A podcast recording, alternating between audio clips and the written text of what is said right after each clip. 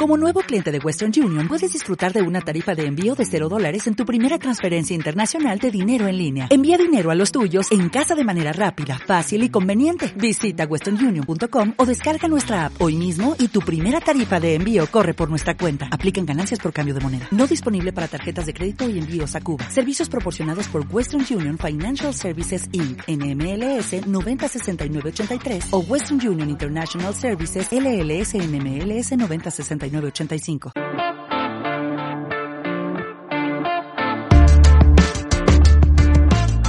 Bienvenidos al Estadio Fantasy Podcast. Yo soy Mauricio Gutiérrez, analista de Fantasy Football, contento de estar nuevamente grabando un episodio más de este podcast. Como ya pudieron ver en el título y quizá también en la descripción del podcast de lo que vamos a estar platicando. Estoy verdaderamente emocionado. Quizás sea muy temprano para empezar con un ranking top 25, pero no importa. Porque lo quise hacer en estos momentos, porque si bien ya tenemos casi a la vuelta de la esquina la agencia libre, ¿no? Una infinidad de rumores comandados por qué va a pasar con Russell Wilson, que si los 49ers están realmente buscando a Teddy Bridgewater, qué van a hacer con Jimmy Garapolo, la noticia que sacudió hoy a la NFL, a JJ Watt firmando por dos años con los Arizona Cardinals, en lo que probablemente sea una dupla impresionante con Chandler Jones y además se reúne con DeAndre Hopkins. Entonces, antes de que inicie la agencia libre, antes de que nos enfoquemos, que, que si bien ya hay publicado en estadiofantasy.com artículo respecto de los prospectos de, de que van a entrar al draft, todavía falta adentrarnos aún más a profundidad en los perfiles de estos jugadores y luego el draft me pareció un buen momento para, para dar un top 25 inicial. Y bueno, en el número uno, ¿quién más? Christian McCaffrey. Olvídense del rumor de que Christian McCaffrey pudiera estar incluido en un deal, en un trade, para que los Panthers se hagan por Deshaun Watson. Me parece que ese escenario es poco probable. Y no porque Carolina no se quiera deshacer de Christian McCaffrey, se quitaría la carga de ese contrato tan oneroso. ¿Y quién no se quiere hacer de Deshaun Watson, un coreback top 5? Sin embargo, lo veo muy difícil porque hoy por hoy todos los rumores apuntan a que Deshaun Watson no va a salir de los Texans. El equipo ni siquiera está tomando llamadas para eh, escuchar ofertas. Si Christian McCaffrey está al 100%, en cuanto a salud se refiere, como todo indica que lo, lo estará, es el running back 1 indiscutible. Con solo tres juegos en 2020 fue el running back 1 en puntos fantasy por juego, promediando 30.1 puntos. En 2019 fue el mejor running back en fantasy con 471.2 puntos totales y promediando 29.4. Es decir, McCaffrey, en los pocos juegos que tuvo en 2020 y en 2019, ha promediado 29.8 puntos fantasy por juego. Es monstruoso. Con esa versatilidad, no hay manera de colocarlo fuera de, del top 1. Si ustedes tienen alguna, eh, ¿cómo decirlo? Alguna limitante con él por el tema de su lesión, que, habrá que estudiar a profundidad esto. Me parece que eh, si ustedes tienen ese miedo, entonces lo bajan uno o dos lugares. Punto, no hay más. En el puesto número 2 tengo a Dalvin Cook de los Vikings. Fue el segundo corredor más prolífico en puntos fantasy totales la temporada pasada. En oportunidad fue el segundo en acarreos, el 15 en targets, el número uno en toques en zona roja. Así que por oportunidades ahí no hay que preocuparnos, porque los Vikings seguramente, a pesar de, de tener a Justin Jefferson y Adam Thielen y probablemente el surgimiento de, de Irv Smith, la realidad es que este sistema ofensivo se basa en utilizar el ataque terrestre con Dalvin Cook. En cuanto a productividad, fue el segundo mejor en yardas terrestres, el décimo en recepciones, segundo en touchdowns y en cuanto a efectividad, el segundo mejor en tacleadas evadidas y en yardas creadas. Insisto, el talento de Dalvin Cook, aunado al sistema ofensivo favorable en el que está, lo hacen una opción top 3 sin duda. Y aquí probablemente vaya a empezar con las sorpresas. Porque en el lugar número 3, y aunque ustedes no lo crean, me gustaría poder ver su reacción, porque sé que va a haber una reacción en cuanto escuchen este nombre. Saquon Barkley de los New York Giants. ¿Y por qué no? Olvídense de la lesión. Saquon Barkley deberá estar sano en 2021. Quítense e, e, esa narrativa de que un jugador es propenso a lesionarse. La mayoría de las veces ningún jugador es propenso a lesionarse. Y si no, vayan y lean el artículo que acaba de publicar Edwin Porras y se van a dar cuenta de que eso es una mentira total.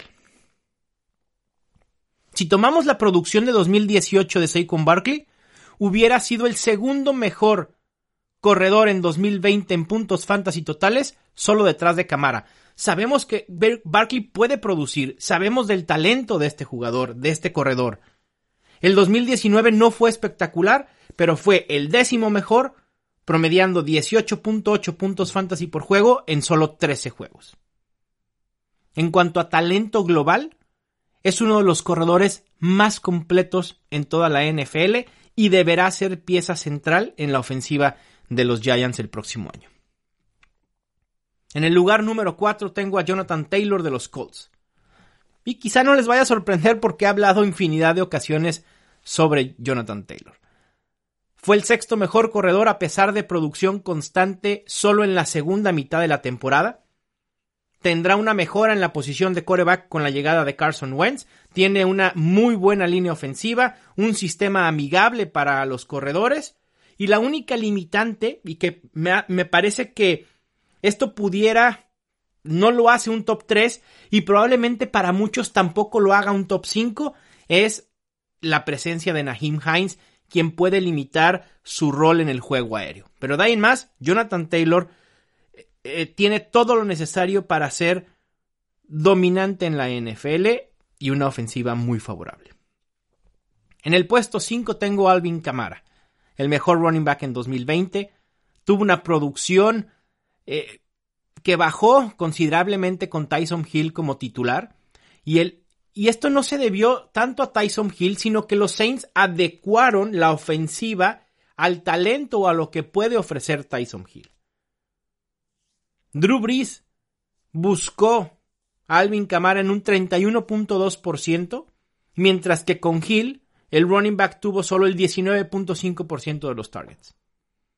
El talento no está en duda con Camara, pero la ofensiva en general, ¿qué van a hacer en la posición de coreback? ¿Será Tyson Hill? ¿Le darán las llaves del equipo a James Winston? Esto puede venir como consecuencia con una disminución de targets y oportunidades en zona roja y por eso lo he colocado en el puesto número 5. En el puesto número 6 tengo a Derrick Henry. ¿Y qué decir de Eric Henry? Ustedes lo han visto correr, es un monstruo, una bestia, totalmente, por tierra. Pero la poca anula utilización por aire limita su potencial. O sea, lo que te ofrece por tierra hace que Derrick Henry sea un pick seguro. Tiene un piso muy estable como un top 8, top 10. Salvo una lesión, es casi imposible pensar que Derrick Henry te puede decepcionar. Sin embargo, no aporta nada por aire.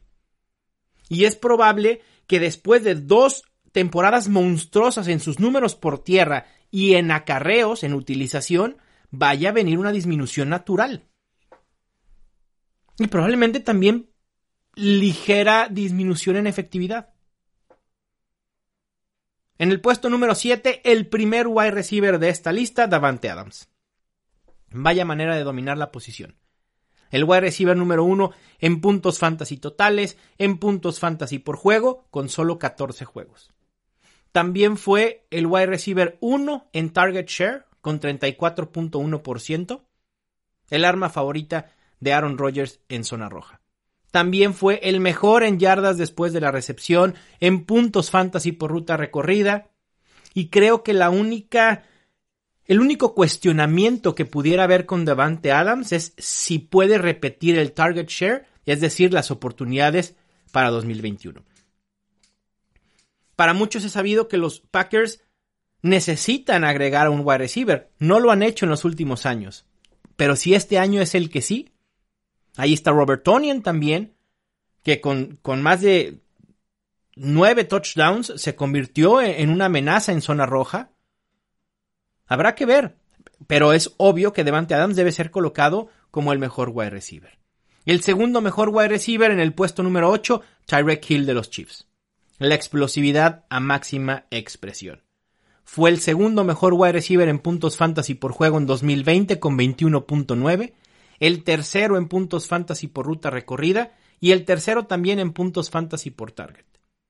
Aquí es una combinación de factores. La velocidad de Tyrek Hill más Pat Mahomes en automático es producción top 5. Así de sencillo. En el lugar número 9 quizás sea otra sorpresa para ustedes, pero en lo personal me encanta el talento y versatilidad de Austin Eckler de los Chargers. La manera en la que puede ser utilizado en situaciones aéreas le da un plus impresionante en ligas half PPR y en PPR.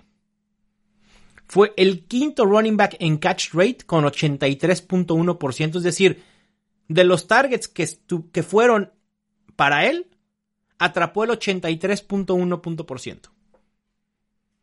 Tuvo un impresionante 2019, un gran 2020 cuando estuvo en el terreno de juego. Terminó como el noveno mejor en puntos fantasy por juego. Si juntamos las temporadas 2019 y 2020, Austin Eckler es el sexto mejor running back en puntos fantasy por juego y el segundo con más recepciones solo detrás de Alvin Camara. Además, eh, creo que fue el día de ayer, Mike Florio de NFL.com Fantasy tuiteó los números de Austin Eckler con Justin Herbert y son buenísimos. 7.9 targets por juego, 20% de target share, 6.5 recepciones por juego, 104 yardas por juego, 19 puntos fantasy por juego. ¿Qué más quieren de Austin Eckler? ¿Por qué seguimos desconfiando en Austin Eckler? Sobre todo cuando Mike Williams no ha dado ese paso adelante. Aunque Mike Williams probablemente sea mejor utilizado en pases largos, la salida de Hunter Henry, si se da, pudiera abrir aún mayor oportunidad para que Austin Eckler tenga más targets. Y yo espero que el 2021, en la segunda temporada de Justin Herbert, sea mejor para este equipo. En el puesto 10 tengo a Nick Chubb de los Browns. Me encantaría ponerlo más alto, no puedo. El talento nunca ha estado en duda, así que no va por ahí, porque sí he sentido a veces en redes sociales que me dicen, ¿por qué no confiar en Nick Chubb? Confío ciegamente en Nick Chubb, el talento lo ha demostrado. Probablemente uno de los mejores cinco corredores en la NFL. El problema es que los Browns limitan sus oportunidades con Karim Hunt. Karim Hunt tuvo el 51.1% de las oportunidades totales, ya sea por tierra o por aire el año pasado. Pero aún con esa limitación de oportunidades, Nick Chubb fue el décimo mejor en puntos fantasy totales con solo 12 juegos. Ahí está. Me parece que es un top 12, pero con un techo limitado. En el lugar número 11 tengo a Travis Kelsey. ¿Sí?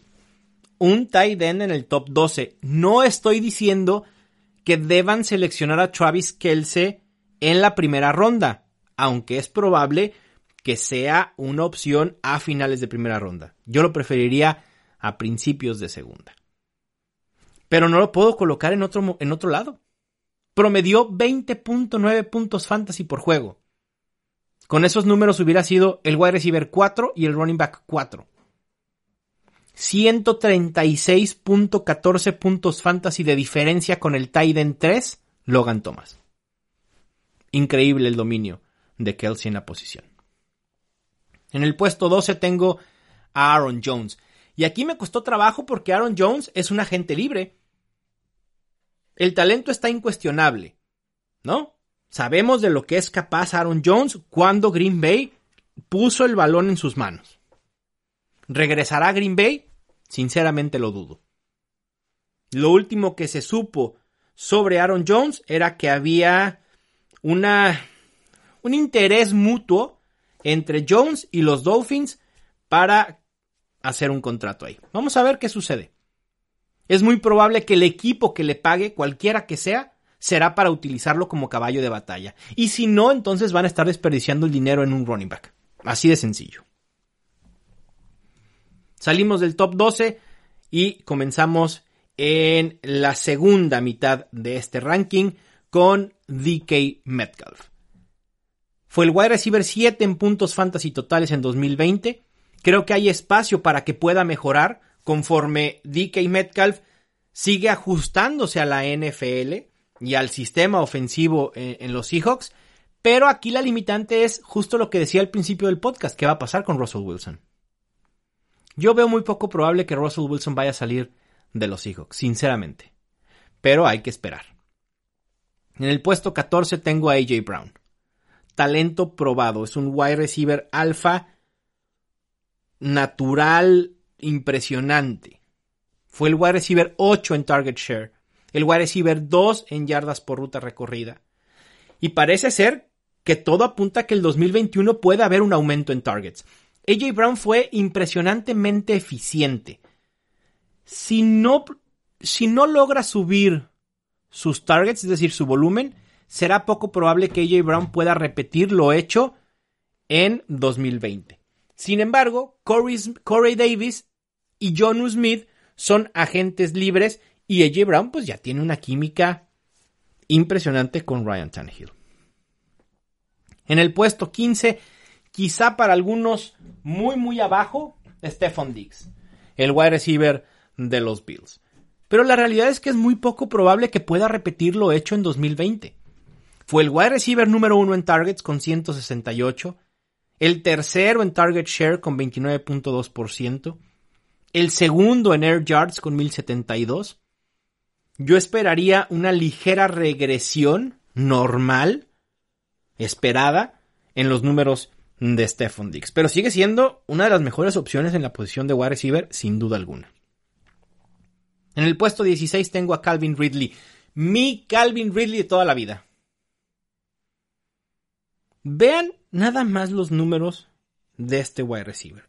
A pesar de que tenga a Matt Ryan, porque para muchos Matt Ryan ya es un mal coreback, no sé de dónde, es un coreback decente, con muy buen brazo.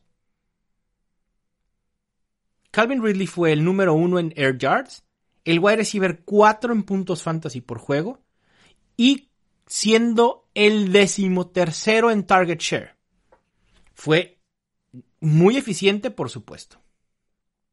Pero yo estoy previendo un aumento de targets en 2021 para Calvin Ridley, porque las curvas en producción de Calvin Ridley y Julio Jones van en sentido contrario. La de Calvin Ridley para arriba, la de Julio Jones para abajo. Es decir, la de Julio Jones no es, no se va a ir al precipicio, pero va a bajar su producción. Lo vimos la, temporada pasada, además de las lesiones que tuvo. Y después a eso lo aumentamos el nuevo esquema de Arthur Smith, donde en un aumento en jugadas de play action puede liberar tiempo para Matt Ryan para que pueda conectar con Calvin Ridley, con Julio Jones, con Hayden Hurst. Me gusta lo que puede presentar esta ofensiva. ¿eh? En el puesto 17 quizá muy abajo. Es uno de los jugadores que más me, me complicó rankear. Ezekiel Elliott, de los Cowboys. La buena es que es el posible regreso de Prescott y una buena ofensiva en general. Y la mala es la presencia de Tony Pollard, que pudiera limitar su potencial si los Cowboys confían en este running back y en lo que vimos a finales de la temporada pasada. Habrá que ver. Ezekiel puede terminar siendo una buena ganga en fantasy si se está yendo a finales de primera, principios de segunda. Probablemente yo creo que su ADP va a estar por ahí. En el puesto 18, otro jugador que me encanta de segundo año, Cam Akers de los Rams. De las semanas 12 a la 17, fue el running back 17 en puntos fantasy por juego, promediando 14. Está destinado a ser el caballo de batalla en los Rams. Y a esto le sumamos la llegada de eh, Matthew Stafford. Y esta ofensiva luce totalmente distinto que con Jared Goff. Cam Makers deberá seguir teniendo una buena cantidad de volumen, oportunidades para poder ser redituable. Me gusta bastante en segunda ronda. Y en el puesto 19, ahí sí, necesito pedir algo de memorabilia, ya sea un mini helmet firmado, eh, una foto autografiada por Antonio Gibson. Me encanta Antonio Gibson. Wow. Explosividad, versatilidad, talento nato. Fue el running back 18 en acarreos, el running back 25 en targets, el running back 15 en yardas creadas por toque y anotó touchdowns al por mayor. Yo espero que en el 2021 el Washington Football Team aumente las oportunidades para Antonio Gibson porque ya demostró que puede ser un caballo de batalla. Obviamente JJ McKissick pudiera limitar su rol en situaciones por aire, pero no es algo que me preocupe en demasía. Porque Antonio Gibson, al final de cuentas, también es muy capaz. Lo que nos gustaba de, de Antonio Gibson era su versatilidad. Es su versatilidad, no era, es, todavía la tiene. Esa capacidad de generar yardas después de la recepción, de generar jugadas explosivas, jugadas grandes. Y, y eso estuvo, ahí estuvo en 2020. El running back 25 en targets con 44. No es lo ideal, pero si pudiéramos subir un poco más su utilización por aire, Antonio Gibson es un Austin Eckler en, potencia. Y a mí no me extrañaría que Jerry McKissick, al contrario, baje su número de, oportunidades de volumen a favor de Antonio Gibson. No les extrañe que Antonio Gibson termine como un running back top 10 en fantasy football en 2021.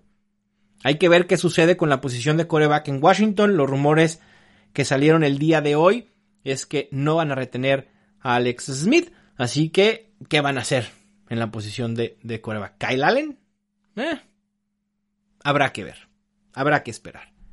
En el puesto número 20 ya estamos en la parte final de este top 25 y quizá aquí también van a poner el ojo cuadrado y no me importa. Justin Jefferson. Porque lo de Justin Jefferson fue una producción histórica, anormal. No, no sucede todos los años. Jefferson tuvo la cuarta mejor producción fantasy en la historia, en la historia de la NFL, para un wide receiver novato. El talento es real. Es uno de los mejores wide receivers en la NFL hoy por hoy, ¿eh? y habiendo jugado solo un año. Sin embargo, creo que necesita más volumen para ser un wide receiver top 5. Y esa es la razón por la cual no lo pongo más alto. Porque yo creo, insisto, que Mike Zimmer seguirá utilizando el ataque terrestre como su principal opción en la ofensiva de los Vikings. Y eso le sumas que van a tener que repartir, Kirk Cousins va a tener que repartir targets a Justin Jefferson, a Adam Thielen eh, y a Irv Smith. Híjole, me cuesta trabajo creer que Jefferson tendrá ese aumento de volumen para ser redituable como un top 5. En el lugar 21 tengo a Josh Jacobs de los Raiders. Lo único que impide que esté más arriba es su utilización en el juego aéreo. Por más que los Raiders nos hayan querido vender la narrativa de que van a utilizar o iban a utilizar a Josh Jacobs, no sucedió. Fue el running back 24 en targets, el running back 25 en yardas por ruta recorrida, el running back 24 en target share, el running back 22 en yardas por recepción si sumamos el 2019 y el 2020, fue el running back 37 en recepciones. No está ese plus. No lo tiene. ¿Qué es más probable que suceda si no lo hemos visto en dos años? Que en su tercer año tampoco sea utilizado en el juego aéreo. Si sucede, qué bueno. Josh Jacobs probablemente termine siendo un muy, muy buen pick de fantasy. Pero, insisto, como dice Matthew Berry, siempre hay que pensar en qué es lo más probable que suceda. En el puesto 22 tengo a James Robinson de los Jaguars. También una temporada espectacular, salió de la nada, se adueñó por completo del ataque terrestre de los Jaguars. Poco probable que tenga dos años espectaculares uno tras otro. La otra incógnita es, ¿hay confianza para James Robinson por parte de su nuevo head coach? Es decir, Urban Meyer está dispuesto a utilizar a James Robinson como su caballo de batalla? Sí, demostró talento y debería de, de tener la oportunidad de establecerse como caballo de batalla, pero creo que su puesto no está tan seguro como muchos quieren creer. Hay que esperar si Jacksonville añade un running back en agencia libre o vía del draft y qué perfil de running back deciden añadir. En el puesto 23 tengo a George Kittle de los 49ers. Con solo 8 juegos se colocó como el tercer mejor tight end en puntos fantasy por juego. En el puesto 24 a DeAndre Hopkins de los Cardinals. Es DeAndre Hopkins. Imposible apostar en contra de este wide receiver con el talento que tiene y haciendo dupla con Kyler Murray. El año pasado dudábamos de DeAndre Hopkins porque iba a llegar a un nuevo sistema, a un nuevo coreback, era un año complicado porque no iba a haber off-season, y aún así DeAndre Hopkins produjo. Punto. En el puesto 25, me encanta. Sí, obvio. ¿A poco creían que no iba a colocar a este running back en mi top 25 tempranero? Obviamente estoy hablando de Joe Mixon. El talento ahí está. no me debatan. El talento de Joe Mixon ahí está. Lo pueden ver con sus propios ojos en los videos que hay sobre Joe Mixon. Sí, Cincinnati necesita mejorar la línea ofensiva. Y no solo para Mixon, sino para Joe Burrow. Pero creo que en un segundo año de esta ofensiva en general, va a haber una mejoría. Quizá mi pecado con Joe Mixon el año pasado fue creer justo estas dos cosas. Que iba a haber una mejora en la línea ofensiva y que iba a haber una mejora en la ofensiva en general. Creo que la segunda fue evidente, ¿no? Es decir, estos Bengals fueron mucho mejores ofensivamente con Joe Burrow que con Andy Dalton.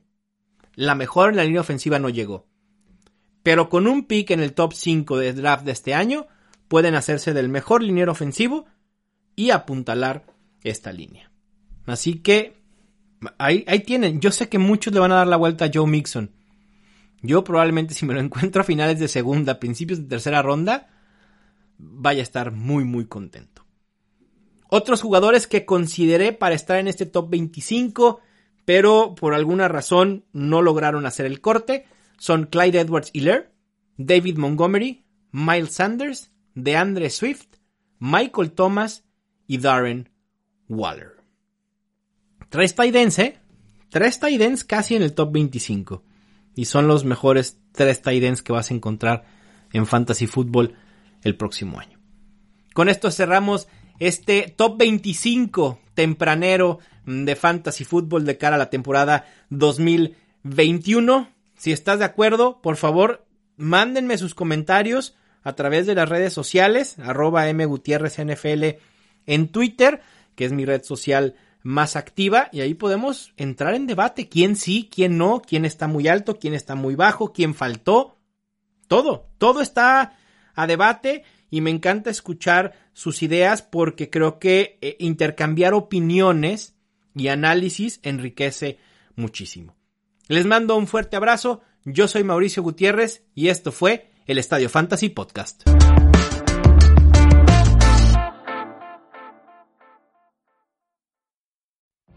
What if you could have a career where the opportunities are as vast as our nation, where it's not about mission statements, but a shared mission?